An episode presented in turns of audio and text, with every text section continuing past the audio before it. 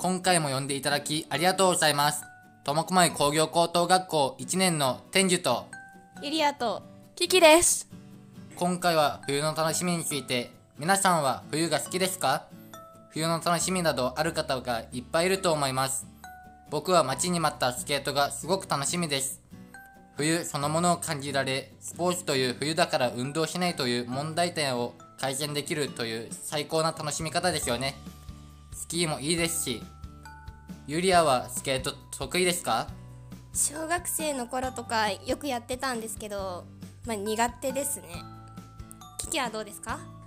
私はまあ好きなんですけど得意ではないですね。あのよく転びますし転んだら痛いし冷たいですし。まあでも冬はスケートよりも雪だるまとか雪合戦した方が私は好きです結構子供並みな遊び方が好きなんですね。失礼ですね。ということで苫小牧工業高等学校の冬の楽しみでした。ありがとうございました